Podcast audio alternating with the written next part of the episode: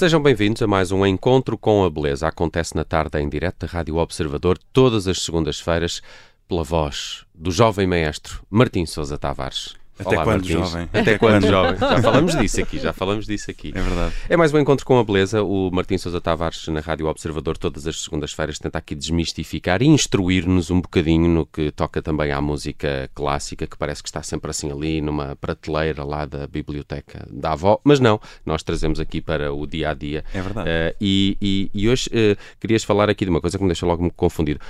Modo menor e modo maior. Estás a Exatamente. falar de coisas de teclas, não é? Tipo, Eh, tipo de tom. Explica-me. Não, isto As é, pretas e as brancas. Sim, É. é qualquer coisa disso. isto é hashtag serviço público, uma vez mais, escusam de agradecer, agradeçam ao Observador. Então, a semana passada eh, prometi à Judite, nomeadamente, que hoje traria um episódio que revela o lado oculto das músicas que nós conhecemos. E é de praticamente todas as músicas. Portanto, isto vale mesmo para, eu diria, uns 99% de músicas. Pensem numa música, ela é como a conhecem, mas, se os compositores quisessem, ela poderia ter sido, no fundo, o seu avesso. É como virar a roupa ao contrário. E, portanto, vamos ouvir uma música que é conhecidíssima de toda a gente e depois vamos ouvir o seu contrário, este lado oculto da, da, da Lua. A semana passada estivemos aqui com a música que era a banda sonora do filme Os Verdes Anos. Uhum. E parece que ninguém era fã dos Verdes Anos, portanto Do eu filme, resolvi. do filme. Exatamente, do filme, portanto eu resolvi subir aqui um bocadinho a fasquia. Fui consultar o IMDB e, e Rotten Tomatoes e outros e cheguei à conclusão que um dos filmes de facto mais incontestavelmente grandiosos na história do cinema é O Padrinho. Primeiro volume. Certíssimo. Segundo volume também, mas estamos todos de acordo. No IMDB ele está com 9.2 empatado com Os Prisioneiros de Shawshank. Aparece em segundo lugar, mas se forem ver os, os 100 filmes de todos os tempos, ele já está em primeiro. Portanto, há ali diferentes rankings. Seja como for, acho que toda a gente viu. São filmaços, tanto o primeiro como o segundo. E eu vou falar daqui um bocadinho do compositor que escreveu a banda sonora deste filme, que é o Nino Rota. Uh, nasce a 3 de dezembro de 1911, portanto, parabéns atrasados ao Nino. Que Parabéns, é um. Parabéns, sim. Se, se estiveres. eu acho que ele ouve, por acaso. Eu- ele ele já, já morreu, mas acho que onde está consegue ouvir-nos. Sim, eles Um, para onde vão, sim, ouvem tudo. Ouvem tudo, não é? Sim. Uh, viveu 67 anos e nesses 67 anos ele assinou a banda sonora de mais de 150 filmes, o que é incrível. Só no ano de 54. 1954, ele escreveu a banda sonora de 13 filmes. Uma pessoa pensa então, isto é um compositor de cinema, nem, nem é propriamente um autor da música clássica. Enganam-se. É que ele, para além disso, escreveu música para teatro, para bailado, escreveu 10 óperas, escreveu música orquestral, para coro, para música de câmara, instrumentos de sol, o que quiserem.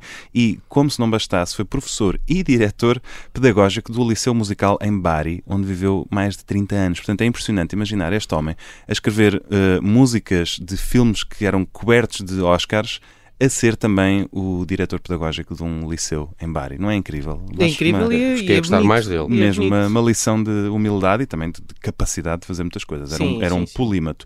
Uma das coisas que eu acho fantásticas hum, nas suas bandas sonoras, e para também fazer aqui a ligação à semana passada, que era sobre a saudade, é uma certa carga de nostalgia, de melancolia nas suas bandas sonoras.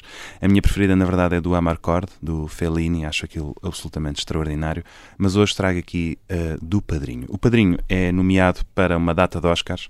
uh, Ele com esta- venceu um deles. ele com- vence- eh, uh, já não sei Rota- qual, com É, qual dos padrinhos. foi, foi com, a- com o segundo volume. Venceu Dois, em ok. 1975. Em 73 é nomeado também, mas ganha o Shaft com o, o theme. Ah, o Isaac Hayes. Exato, o Isaac Ah, Hayes foi bem levou, é verdade. É uma maldade que se fez. Um eh, bocadinho. mas Agora pronto, é- fiquei dividido que eu gosto tanto dessa canção. Pronto, eu sei, eu sei. Tirou, tirou aqui o prémio ao Nino Rota. Então, o que nós agora vamos fazer é, para ouvir este, esta questão do modo maior, modo menor, vamos ouvir a música no seu original, que toda a gente conhece, que está em modo menor. E por isso é que ela é assim. E é assim que ela está na banda sonora? É, e por isso é que ela é assim soturna e imaginamos logo ali o padrinho, não é? Com aquele queixo e tudo aquilo. Muito bemol. muito Exatamente. bemol. E depois vamos fazer uma pausa e vamos ouvir este lado oculto que as pessoas não conhecem, que seria se esta música fosse em modo maior.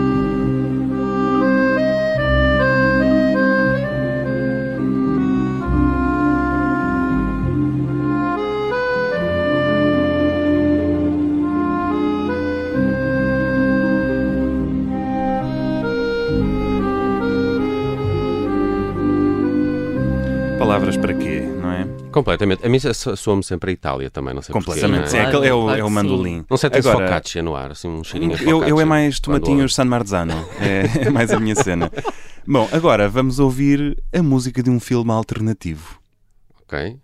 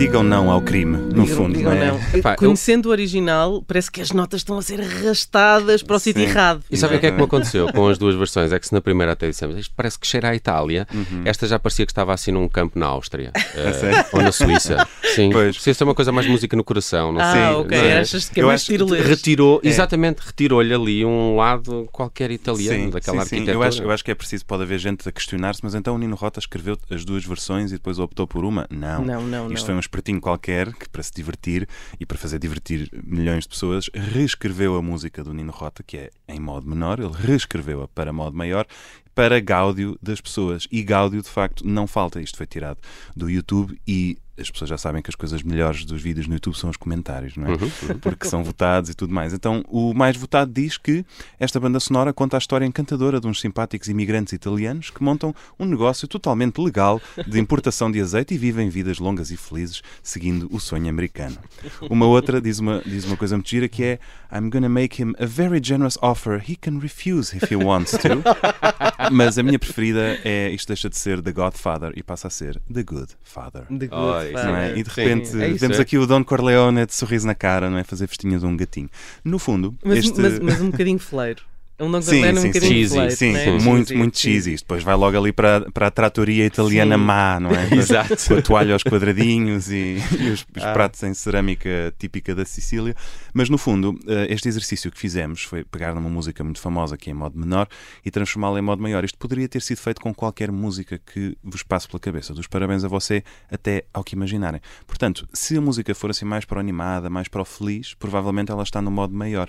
Se ela for mais dark, mais carregada de saudade, nostalgia, ela está no modo menor. E seria sempre possível fazer esta inversão. Em qualquer canção. Agora fiquei curioso e imaginei muitas delas que gostava de ver com esse exercício. Vou Exatamente. fazer uma lista Não, e procurar. E, e podes fazer, podem, mais uma vez, se quiserem fazer um brilharete num cocktail, a próxima vez que estiverem assim num piano bar ou no lobby de um hotel, digam ao pianista, agora toca isso em modo menor.